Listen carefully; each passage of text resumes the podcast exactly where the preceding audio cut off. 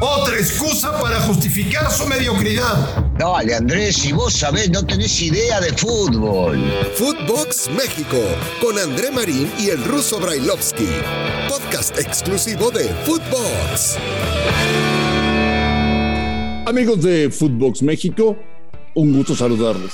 Miércoles 17 de noviembre. Y sí, pasó, pasó lo que no queríamos. México salió de casa para jugar dos partidos de eliminatoria de Copa del Mundo y vuelve con las manos vacías. De seis puntos posibles, ninguno. Y hoy miércoles amanecimos terceros de la tabla con Panamá empatado en puntos, pero arriba de ellos por diferencia de. Señor Brailovsky, ¿cómo le va? ¿Cómo andás, Andrés? Buen día, buen día, buen día, buen día, buen día, 500 veces buen día, aunque eh, seguramente muchos dormimos amargados y pensando en lo que vendrá de ahora en adelante. No debe, ni va a pasar, ni creo que sea conveniente cambiar el técnico. No creo que haya que cambiar a todo el plantel. Hay futbolistas que rinden y otros que no rinden. Y definitivamente, desgraciadamente, hay que cortar. Y lo más importante de todo esto, Andrés, es que no se convenza a la gente o no querramos convencer a la gente, los que tenemos un micrófono por delante y que debemos hacer las cosas eh, con inteligencia y decir realmente lo que sucede, engañarlos. Esto no tiene que ver solamente con lo que pasó ayer o que pasó contra Estados Unidos. Esto no tiene que ver con este técnico, porque criticado este, y la Volpe, y la Puente, y de la Torre, y el que sea que haya pasado por la selección. Esto tiene que ver, y perdón que me extienda, con la mala organización que llevamos en el fútbol mexicano desde que lo conozco, priorizando el dinero al deporte, priorizando el tema de que hay que ver cómo empatamos o cómo jugamos los partidos para que las televisoras estén contentas, eh, eliminando el descenso y el ascenso, no permitiendo que jóvenes, porque la regla de 21-11 servía inclusive para que debute uno, aunque sea, y los arreglos internos y los negocios internos y la forma de manejarse que solamente llevan a que la gente que es dueña de la pelota gane dinero y está bien, pero se olvidan siempre de la parte deportiva. Pero es que entonces Russo, quien te está escuchando en estos momentos, eh, debe decir, a ver, Brailovsky me dice, no hay que cambiar el técnico. Brailovsky me dice, no hay que cambiar a todos los jugadores. Brailovsky me dice que gran parte de lo que está sucediendo es culpa de las decisiones que han tomado los dueños. Pero no son los dueños. Entonces, la única manera de cambiar es que los dueños vendan sus negocios y haya otros dueños, es lo que yo me pregunto. Muy inteligente y la deducción es la correcta. No, no se va a cambiar. No van a cambiar los dueños, porque los dueños no tienen por qué dejar sus activos y pensar de que si esto les rinden, van a agarrar y seguir ganando dinero. A lo que me refiero cuando hablo de todo eso es que algún día alguien, en algún momento, como ocurrió con don Jorge Vergara, que en paz descanse, o posiblemente con Chucho Martínez, que quería meter la cuchara como para llevar contra muchas de las cosas que sucedían, se puedan llegar a unir varios y ponerse de acuerdo que sí, todos somos dueños, pero necesitamos o nos parece que debemos hacer un cambio de timón con respecto a las cosas que se están manejando para que sigamos ganando mucho dinero y por el otro lado que el fútbol mexicano crezca, porque me resisto a pensar lo que muchos quieren hacerme creer, que no hay talento, sí lo hay. Yo digo que no lo vemos, porque si no, dos veces la sub-17 no puede salir campeona del mundo, quiere decir que había talento. Y entonces me dirán, no, pero pará, pero no llegaron a primera, son pocos. Y yo digo, no llegaron a primera porque para los técnicos y los dirigentes es más fácil poner a gente que traen del exterior con un cierto nombre y entonces se cuidan las espaldas porque es un producto de todo. El técnico tiene miedo que lo echen, entonces confía más en un jugador extranjero, un jugador veterano.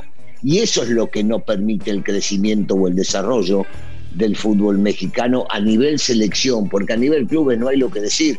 Vos competís contra Canadá y Estados Unidos y le ganas siempre, pero ojo, ¿quiénes son los que juegan?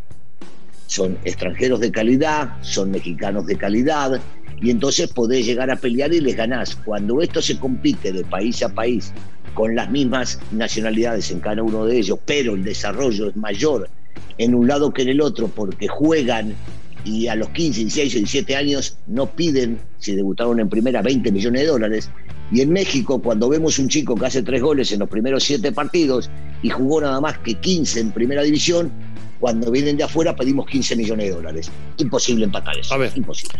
Pasos a seguir. Veo muy complicado que los dueños cambien. Muy complicado. Muy difícil. Muy difícil. Sí. muy difícil. Pero bueno, Eh, sí. Lo primero que me quiero imaginar que va a suceder es que ahora van a reunión, señor Brailovsky, y yo se lo platicaba y se lo exponía desde ayer por la noche en la última palabra. Sentados de un lado de la mesa, Nacho Hierro y Gerardo Torrado, junto con John de Luisa. Nacho Hierro y Gerardo Torrado son exfutbolistas ahora tienen un cargo en selecciones y John de Luis es el presidente de la federación. Y del otro lado, Gerardo Martín. Ya están sentados cómodamente con una buena taza de café. Y ahora, ¿qué sigue? Vos decís si ahora que sigue le preguntan los exfutbolistas al técnico nacional. Y el técnico nacional va a dar sus argumentos de por qué jugó tan mal.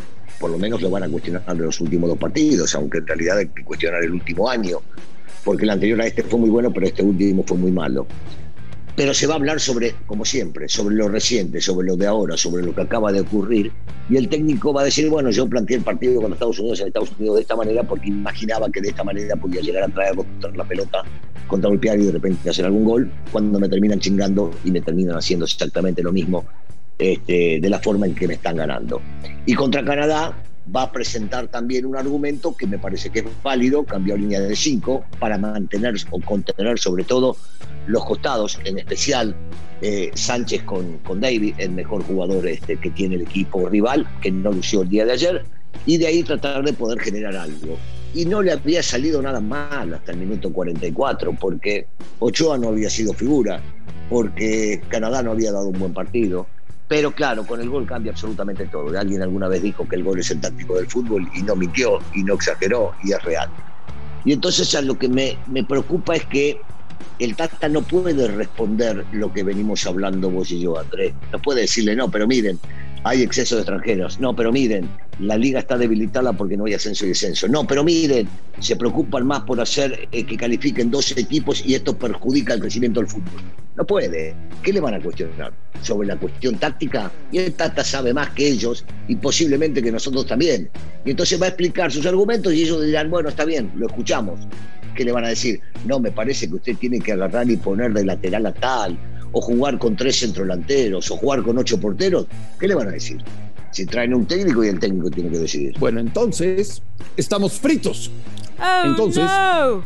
Eh, pues habrá que decir a la gente, señor Brailovsky, este es el fútbol que tenemos, esta es nuestra realidad, no va a cambiar nada, México va a calificar a la Copa del Mundo, durante todo el 2022 los van a bombardear por todos lados con falsas ilusiones para que consuman el producto selección nacional, llegará la Copa del Mundo, pasaremos a octavos de final, nos eliminan en octavos de final, se analizará si sigue o no Martino, dirán, como no hizo nada en el Mundial, hay que cambiar de técnico, nos ilusionamos con el 2026, otra vez vendiendo falsas ilusiones, diciéndonos, el Mundial se juega en casa, porque tanto en México como en Estados Unidos somos locales.